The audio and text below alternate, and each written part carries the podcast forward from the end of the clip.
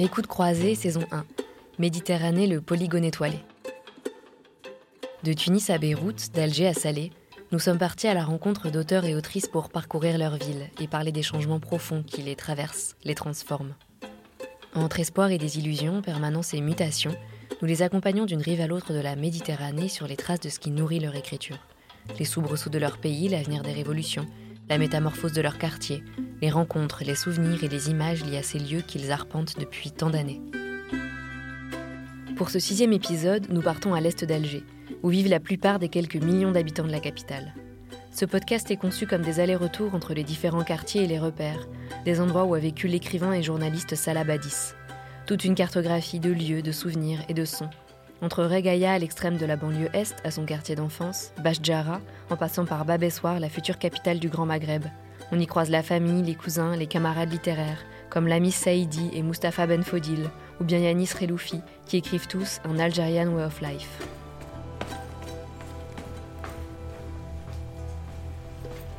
Alger, une promesse de l'Est, un podcast documentaire de Salah Badis.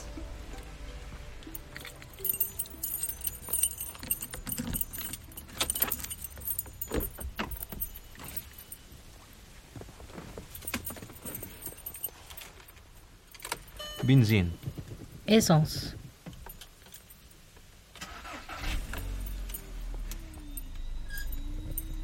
من قلب المدينة تمتد طرقات مهترئة مثل شرايين إنسان نهشها داء السكري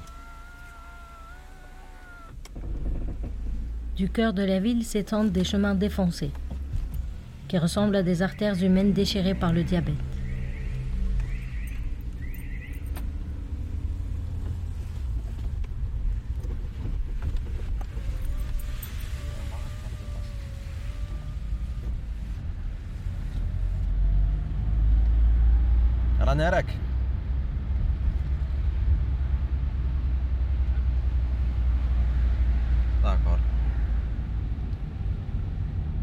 Donc, Anna, pour moi, Raya, c'est une vraie. fron- c'est- c'est- Il y a vraiment le, le sentiment de la frontière. Parce que Raya, c'est la dernière commune est du Grand Alger, de la capitale.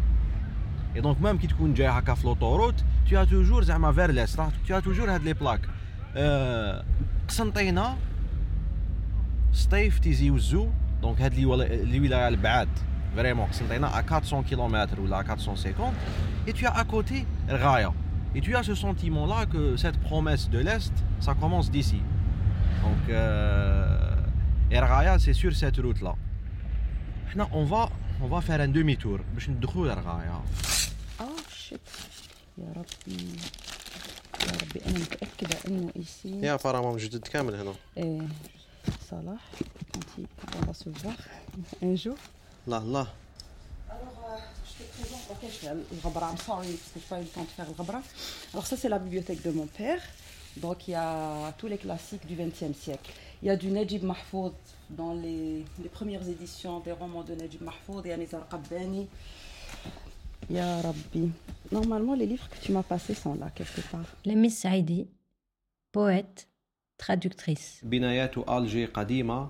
كمحاربين قدامى نجوا من الحرب Extrait de son recueil, comme un nain qui avance lentement dans la légende. ليعيشوا طويلا برصاصة ترقد إلى جانب Les القلب vieux bâtiments d'Alger, tels des vétérans qui auraient survécu à la guerre pour vivre longtemps avec une balle qui se repose à côté du cœur. مع ذلك فهي تحتفظ بكامل شبابها فأسطحها لا تخلو من الملابس الملونة ومن نساء يصعدن إليها في منتصف النهار بشعر مطلوق وتنانير قصيرة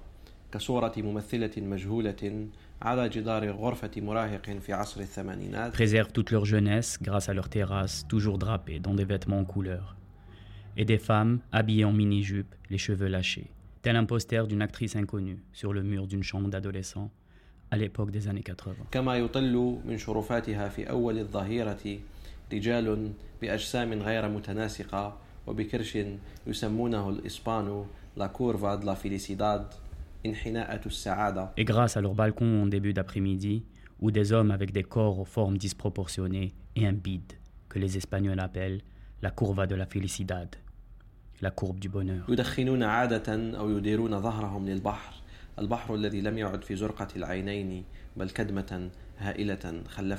Fument ou tournent leur dos à la mer, la mer qui n'est plus le bleu des yeux, mais un immense hématome causé par les envahisseurs. C'est Algercentre au fait, ce centre construit par les envahisseurs, par les colons. Donc on, est facilement séduit par cette partie, tu vois. Euh, elle nous inspire beaucoup plus rapidement, beaucoup plus facilement, parce que c'est ancien, parce que c'est en ruine aussi, en partie c'est en ruine, parce que c'est euh, le mode de peuplement aussi, il est intéressant, parce qu'il est un peu euh, chaotique. Nous nous sommes connus à, à Gaza, nous nous sommes aimés à Ramallah, nous nous sommes embrassés à Bagdad, la sirène de Bagdad. Nous nous sommes mariés à Alger, nous nous sommes envolés à Beyrouth, nous sommes morts sous les bombes et nos cœurs ont fondé une ONG. Protection des amours à haut risque et la continuation de la patience sous les bombes. Ouais. Sous les tombes. Sous les tombes. Mustafa Ben Foudel, écrivain, journaliste, extrait de son roman Archéologie du chaos amoureux. Et nos cœurs ont fondé une ONG. Ouais. Et à ce moment-là, Balak Makanch al même pas c'est quoi une ONG. Mhm. Et là, on vit euh, vraiment, je parle de notre monde, Ouais, ouais. En Algérie et tout. Mhm. Et le monde arabe, post-2011, ce n'est que des ONG. C'est que j'étais parti sur une idée de la jeunesse. Tout est construit à partir de là. C'est-à-dire même les gens qui n'ont pas compris la jeunesse. La jeunesse. La jeunesse, donc la jeunesse, je l'ai abordée sur deux, sous deux thèmes, on va dire, c'est l'amour et la révolution. Mais très vite, euh, j'ai été mangé par le nihilisme je ne dirais pas que c'est la condition algérienne parce que j'ai horreur des essentialismes, mais je dirais que, voilà, euh, quelque part, j'ai reçu en pleine gueule mhm. le, chaos dans lequel on était.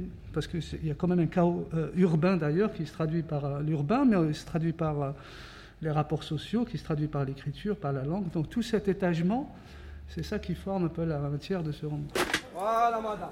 عيشك 10000 يا عمي آه يا عمي ارواح برك ارواحوا برك خويا ارواحوا راكم في سوق الغايه هنايا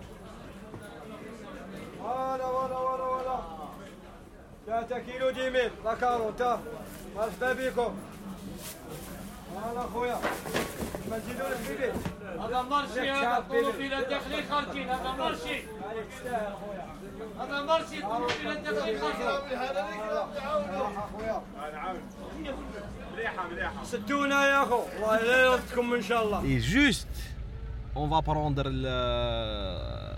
لا دروات سي لو مارشي اي اون فا هنا ليكستونسيون دو مارشي كوبا اي تو كاع الناس تاع حوش المخفي بودوا ولاد موسى ولاد هداج معناتها كاع هاد لي لي زيكس بوتي باتلان دو بومرداس كي سون دوفنو اليوم دي بريسك دي بتيت فيل كاع يجوا يقضيو باسكو غايه على مارشي وين كاين فريمون يا Il y a de tout dans le marché de Raya. et les prix euh, sont très abordables. Hamza Khoya, ça va? Bien, Alhamdoulilah, Allah. Ah, ou j'ai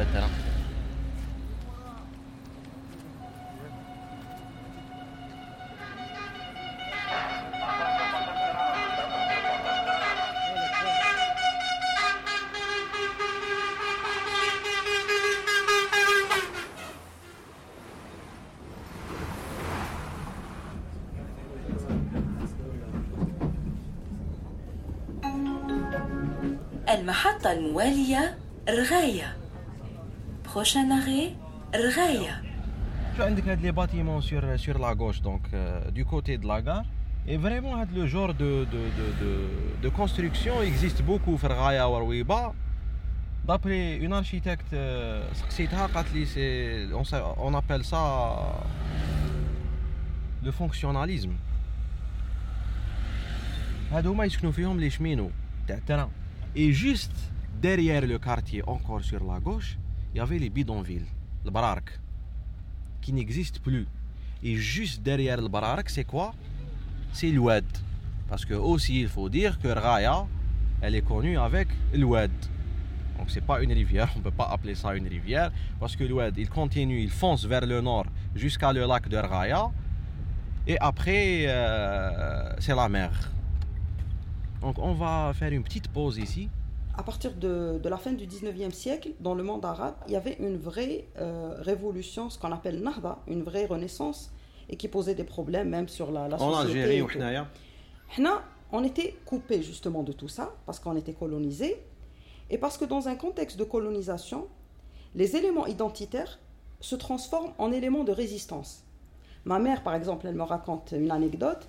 Dans les années 50, quand les gens trouvaient n'importe quel papier écrit en arabe, ils, le ramassaient, ils l'embrassaient, ils le, ils le conservaient. Pour eux, c'était du Coran, c'était sacré.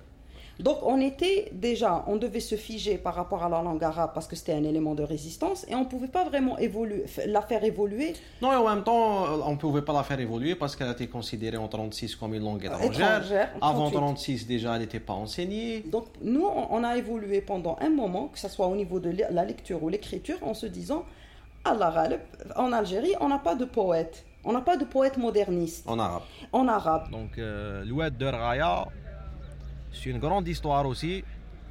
Euh, sincèrement, personne ne nous a raconté qu'il se souvient d'un temps où le était, était, euh, était un WED suisse. Ah, c'était toujours, euh, c'est toujours vraiment les eaux d'assainissement, les égouts coupés. Donc, soit tu vas faire tout le tour qu'on va faire maintenant avec la voiture et tu vas perdre du temps, soit tu vas traverser le WED. Donc, tu le WED. Et dans cette grande aventure, ce périple euh, qui se répète deux fois par jour, donc le matin à 8h et, et deux fois quatre fois, donc bien sûr, euh, parmi ces braves soldats qui traversaient l'Oued, il y avait des martyrs. Donc bien habillé avec son cartable, avec son tablier, et il tombe dans la merde. À 8h du matin.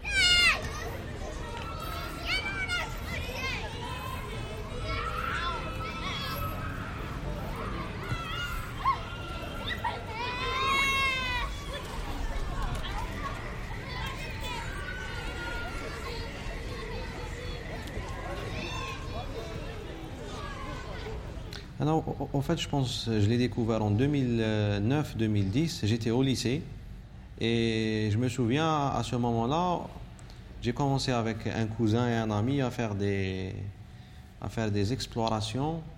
On connaissait que Raya, Rouibas, qui est parce que j'ai grandi à Bajarrah. Après, je suis allé à Raya. Mhm. Et je connaissais vraiment que la distance euh, directe et linéaire entre Raya et Bajarrah. Mhm. Au-delà de Bajarrah, je ne connaissais pas vraiment. Et à ce moment, on a commencé à, prendre le train et continuer jusqu'à Ara, la gare Ara. Et c'était parmi les livres que j'ai achetés. Et donc vraiment, ce, ce livre-là, que, que je trouve aujourd'hui euh, Belek un peu incompréhensible, à 15 ans, je l'ai trouvé totalement incompréhensible. Oui. Ben, c'est une régression, je sais pas. Non, non, non, c'est clair que. Mais à 15 ans, il fallait, il fallait lire ça. Oui. Tu vois, Argaya, il fallait lire ça.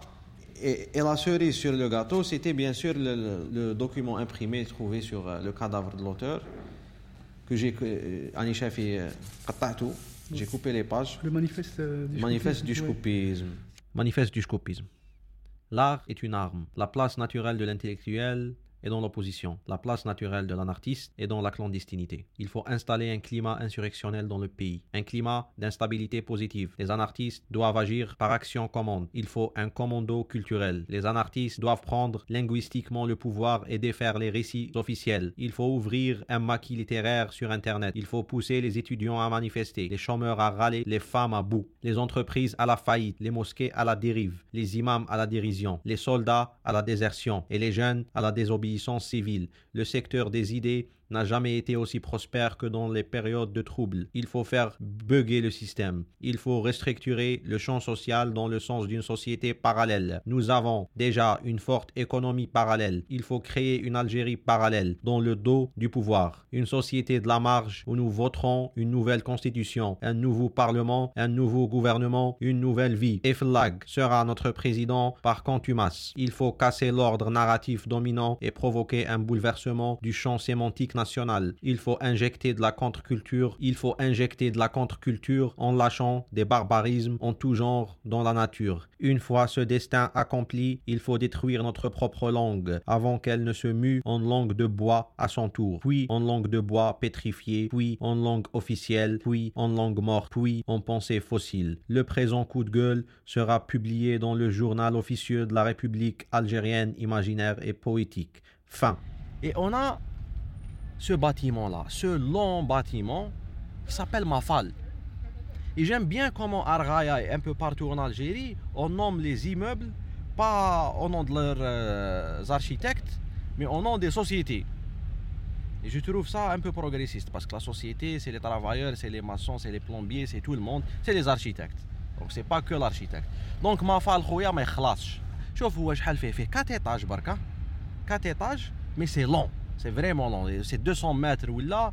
Et c'est comme des courbes comme ça. Et juste après Mafal, on a la grande placette de Raya. Donc la grande placette de Raya, avant 2003, avant le séisme, c'était pas une placette. Il y avait deux autres immeubles à l'image euh, de Mafal. Wahed Ismo, le 15, parce que fait 15 étages. واحد اسمه 10 parce que fait 10 étages. C'est aussi simple que ça, خويا. Un chat, on nomme un chat un chat. Les deux immeubles se sont effondrés dans le séisme. طاحوا في الزنزلة. Et surtout le 10, il y avait beaucoup beaucoup de victimes. الله يرحمهم. أروح تشوف تيكي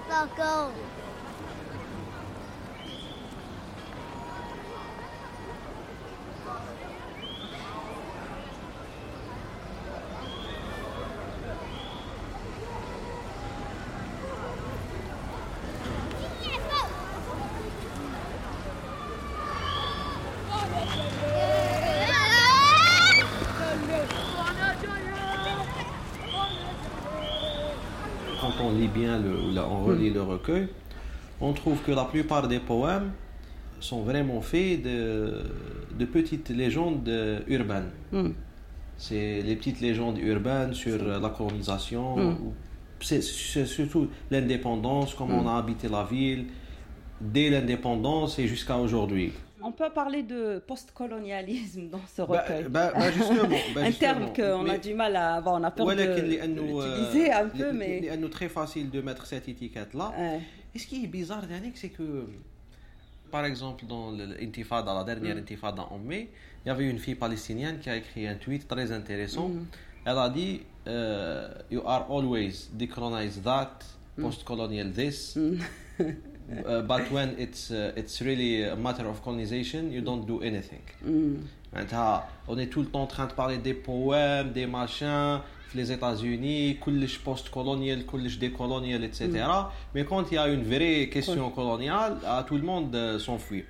Et encore une fois, ce qui est intéressant avec les Algériens, c'est qu'avec toute l'histoire, euh, euh, l'histoire de la lutte anticolonialiste, toute l'histoire de la libération qu'on a menée, déjà parce que les universités, on n'a pas vraiment une forte euh, vie académique, mm. mais on est balèque, le, le, peuple qui utilise le, moins ce truc de...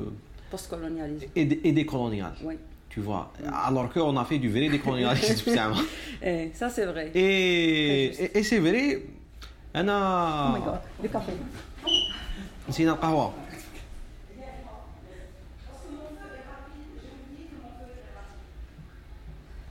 Et donc, euh, si tu peux me parler un peu sur euh, quand tu es parti dans l'écriture Mhm. avec la langue française.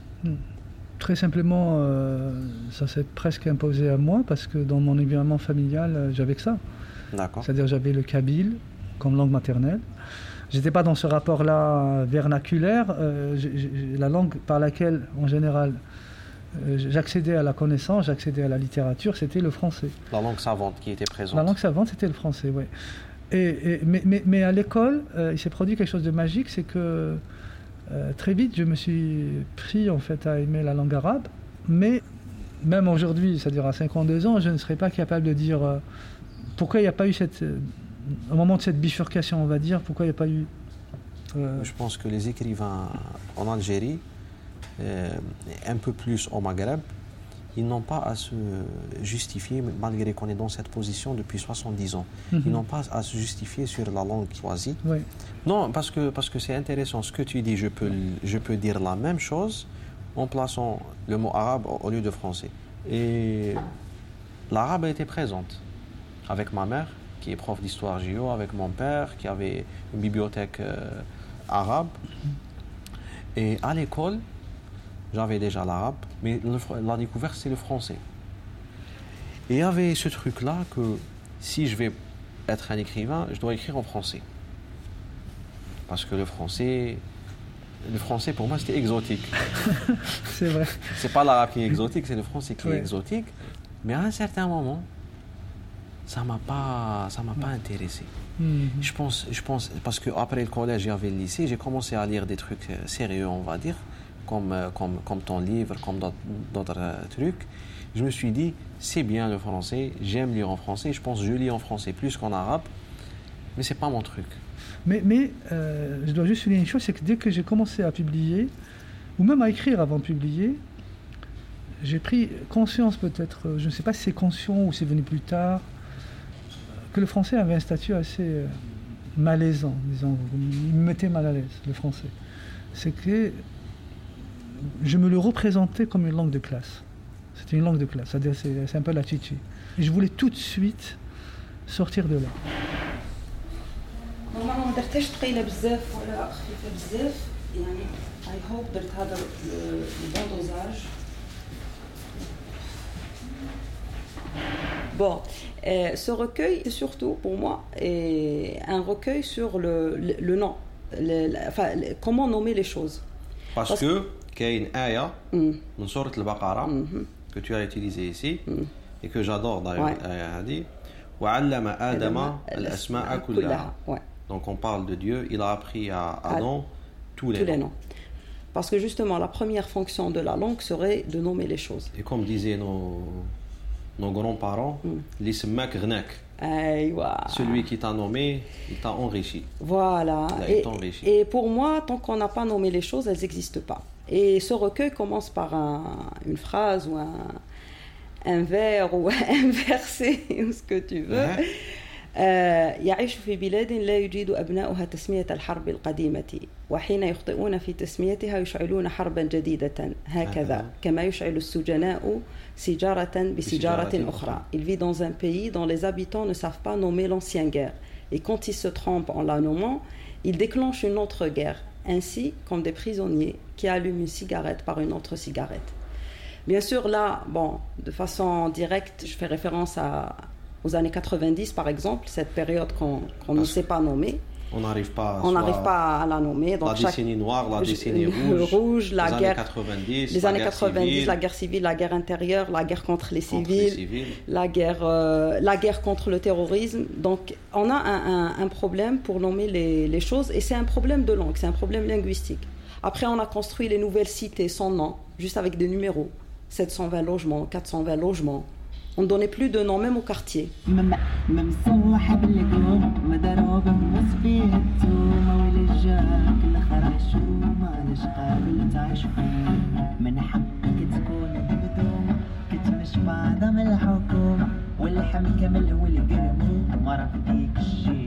وابغي ولا كرهيه أنا صحا شطح عليه ملي حاكمين هادو ما تشدوش الميزان واخا نكون قروج نوزع عليهم ومالو ويلو صغار في عينينا بجوج الدنيا عليهم لا ندير سكون لا ماما والناس باقا مضروبة فردي خوي مرعوبة من كلمة ولا جوج راه الحجرة ديجا معضوضة والمساحة محدودة داكشي علاش حنا في الروج الدنيا عليهم لا ندير سكون لا ماما برام برام برام برام برام.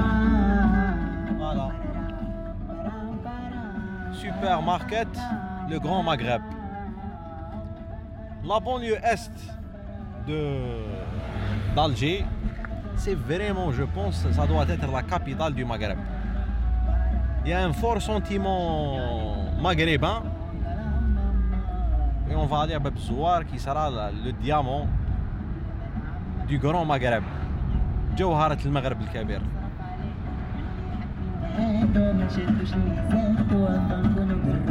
نهبطو ما نشدوش الميزان توافق نكونو قروش نوزع عليهم وناخدو بيتهم وواحد صغار في عينينا بجوج شدوني عليهم لا ندير سكوندا يا ماما Essence. بنزين من قلب المدينة Du cœur de la ville s'étendent des chemins défoncés, qui ressemblent à des artères humaines déchirées par le diabète. Les gros camions sortant et revenant au port, arrivant de loin, à l'arrêt dans des files interminables avant les barrages de contrôle,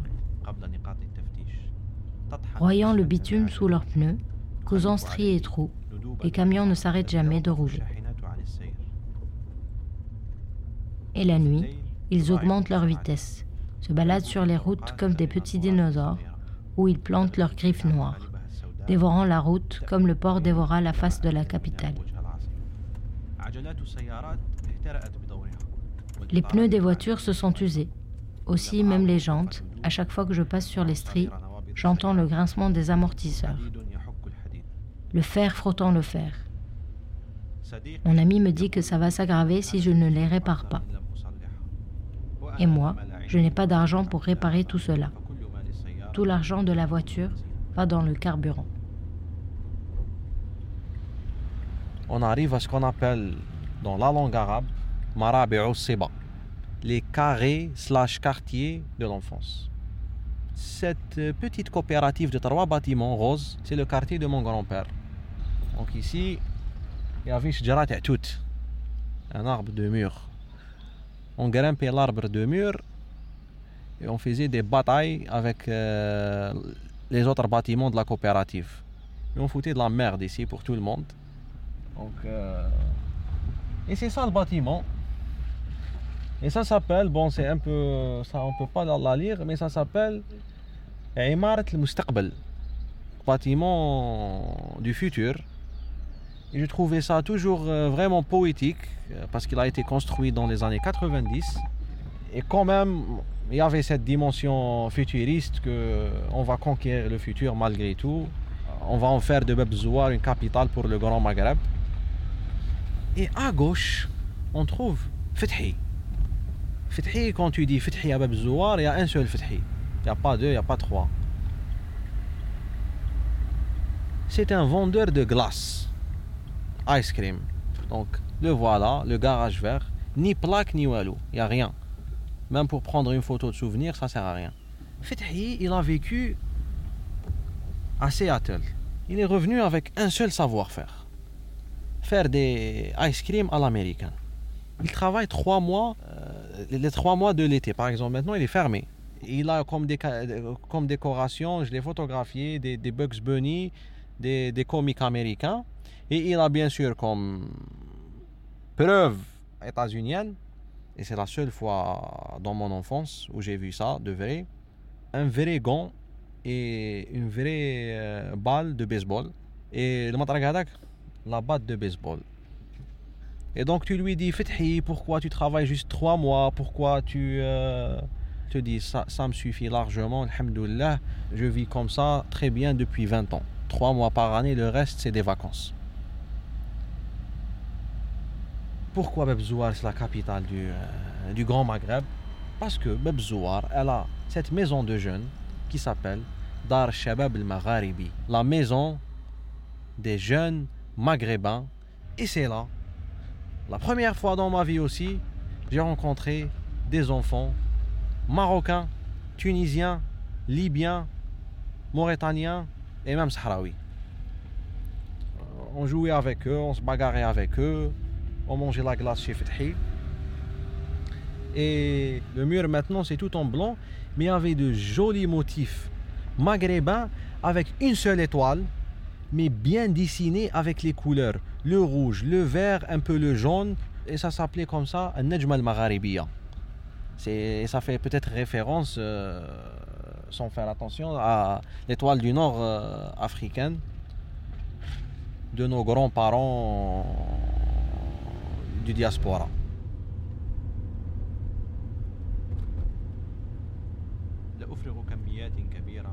Je n'y déverse pas de grandes quantités, juste quelques litres. J'oublie souvent, le voyant rouge me le rappelle à mon retour chaque nuit. Je roule jusqu'à la première station. J'introduis le pistolet dans la fente et j'attends. Le compteur ralentit au dernier dinar, alors je resserre plus fort le pistolet. Un chiffre rond. Je cherche un billet mal fichu et je le donne au gars. Je m'assois derrière le volant et démarre. Je lis le nombre de kilomètres que je peux consommer, un nombre à trois chiffres, au milieu de deux dessins. Une voiture et une station d'essence. Je lis le nombre qui à chaque fois est différent. Je me pose la question de quelle est la plus lointaine ville que je peux atteindre avec ce que j'ai comme carburant. Et quand j'ai un surplus d'argent et que je remplis le réservoir au maximum, là, le nombre de kilomètres passe à quatre chiffres et je me dis, pourquoi pas traverser la route nationale numéro 1 la plus longue route du pays, qui commence dans la ville et se termine au Niger, derrière le Sahara, exactement comme une colonne vertébrale. Là-bas, dans le désert, je vais vendre la voiture et aller avec cet argent à Tamrast. Je vis entre le centre-ville et le sommet de la Hagar. Mais l'incapacité de conduire la nuit, les fêtes, les premières heures de l'aube, et durant les grandes prières collectives, et à chaque fois que les routes sont vidées des gens, c'est quelque chose de triste que je ne supporte pas. Je décale l'histoire du Sahara en me disant que dans ce pays, le prix d'un litre de carburant coûte deux fois moins cher qu'un litre d'eau. les informations à la radio nous annoncent que tout ceci va changer et que la subvention va être retirée du prix du carburant et que je serai privé de tourner sur les routes chaque nuit avant de rentrer à la maison. Et à chaque fois devant le port, je constate la diminution du nombre des camions.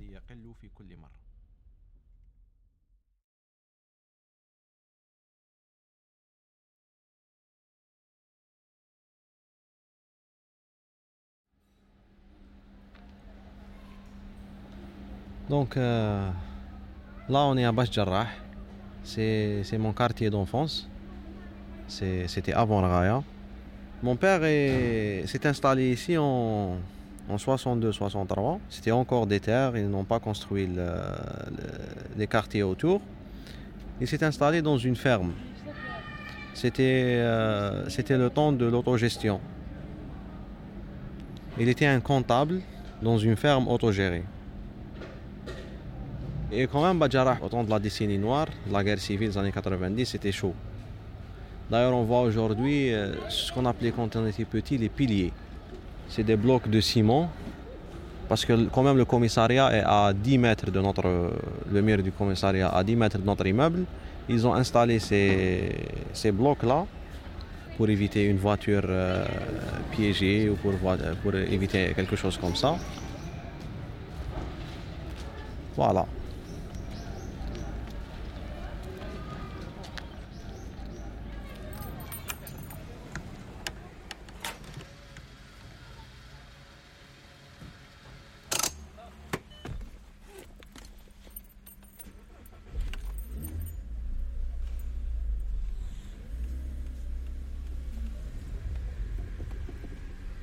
À Bajarrah aussi, on peut, voir.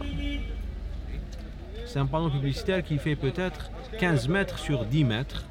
Les gens qui ont vécu euh, les années du socialisme se souviennent. Il y a un produit dedans, mais il n'a pas de marque. C'est pas parce qu'il est, vraiment connu ou pas parce qu'on a un seul produit dont. Non. Par exemple, ils te font un panneau avec, euh, avec, avec des glaces par exemple, ils te disent les plus belles euh, glaces et c'est comme ça. C'est, tu sais pas quelle glace, tu sais pas pourquoi, tu sais pas, c'est dessiné d'une façon un peu, un peu naïve. Et là, devant nous,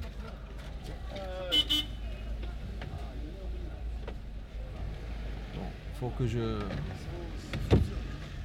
regarde la route, sinon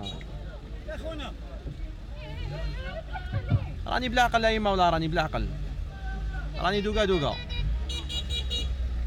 Et des fois, tu as par exemple euh, un panneau avec des meubles. Et avec cette phrase, Athath Asri, meuble moderne.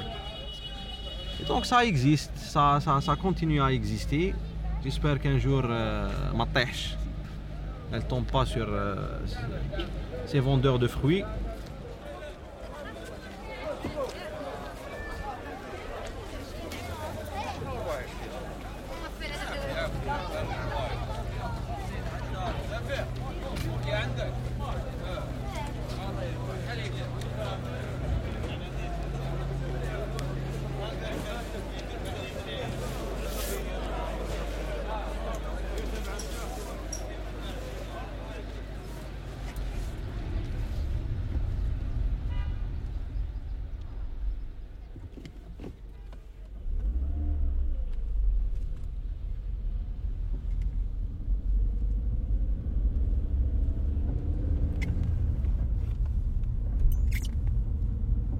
الحواجز على الطرقات لم تعد مخيفة كما كانت في التسعينيات Les barrages sécuritaires s'ouvrent en soirée et les policiers se mettent sur les bas-côtés pour se reposer de la fatigue de la journée.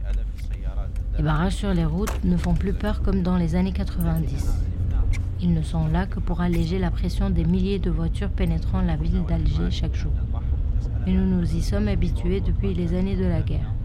Nous nous sentons en sécurité quand leur présence. Ils nous arrêtent à notre retour de la plage pour nous demander pourquoi nous portons des shorts et des claquettes à nos pieds. Nous menaçons de nous retirer les papiers du véhicule, alors nous nous disputons couverts de sel et de sable. Les barrages nous interrogent sur les âges de nos copines et s'agacent de nos mains posées sur leurs cuisses. Vérifient que nous avons tous atteint la majorité, puis nous relâchent contrariés.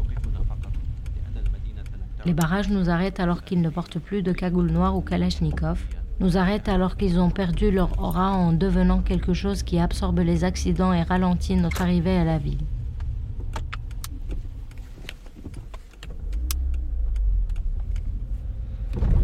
Et à droite, euh, et plutôt tout droit, c'est la plage. C'est la promesse, la plage, etc. Si on va à droite, on va à la plage la plus connue de Raï qui s'appelle Chat. Chate, donc la plage. Elle s'appelle comme ça, la plage, la plage. Et si on va continuer tout droit, c'est là où viennent tous les Algérois. C'est Intaya, avec ses plages. El Qadous, Deka plage et Tarfaya pour les intimes, les Canadiennes pour le reste du peuple. On peut dire que les Canadiennes, quand même, hein, là il faut le dire, Hadi, euh, c'est une plage républicaine, mais euh, pas la française. Une répu- républicaine pour tout le monde. Donc euh, vraiment une plage inclusive où il y a de tout le monde. Du burkini euh, au, euh, short euh, des hommes, parce qu'il ne faut pas parler toujours des habits des femmes, il faut parler un peu des hommes.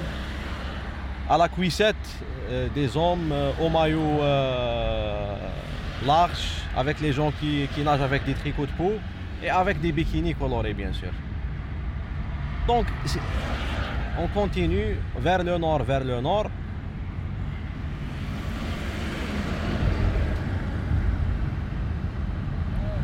C'est la plage.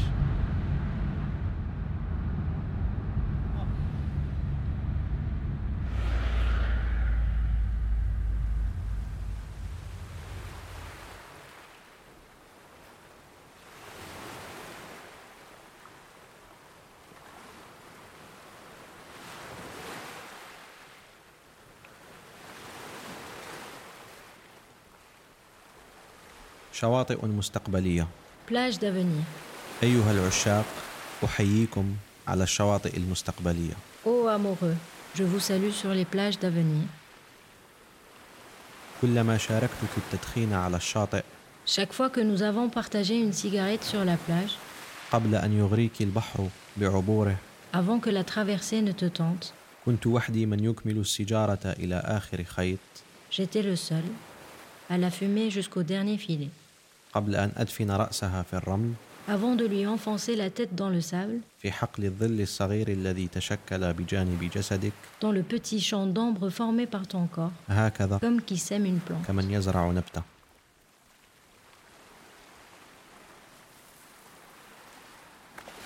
Alger, une promesse de l'Est, un podcast documentaire de Salah Badis. Enregistrement, réalisation et création sonore, Oussina Douche et Yassine Iresh. Avec les voix de Salah Badis, Khadija Markemal, Yassine Iresh, Lami Saïdi et Mustapha Benfodil. Écoute croisée saison 1, Méditerranée le polygone étoilé, est un projet initié par la Villa Gilet, Rosanne Lebris et Making Waves. L'épisode que vous venez d'écouter a été coproduit par l'Institut français de Paris et l'Institut français d'Algérie et soutenu par la fondation AG2R La Mondiale. La réalisation a été conçue et mise en œuvre dans le cadre du Lab d'Alger, un dispositif de formation au documentaire mis en œuvre par l'Institut français d'Algérie. Remerciements, l'équipe de l'Institut français d'Algérie et en particulier Nassim Rouchiche, Lamis Saïdi, Mustapha Benfodil et Sifou, Halem Garbi, Patrick Girard, Abdenour Rouchiche.